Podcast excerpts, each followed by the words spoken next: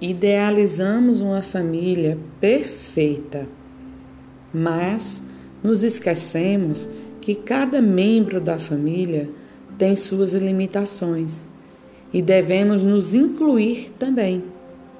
Por isso, a família, para dar certo, não precisa ser perfeita, mas sim feliz.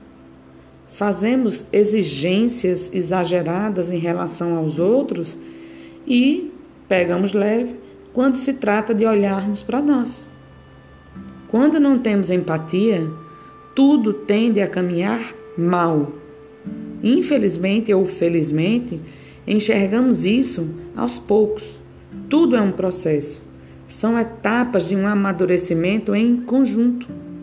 E para aqueles membros da família que se recusam a evoluir ou a mudar, cabe a nós termos paciência Cada um percebe o mundo com as ferramentas e experiências que tem até aquele momento. Só sei dizer que família é nosso tudo. É ela que nos alimenta e sustenta para vencermos todos os obstáculos.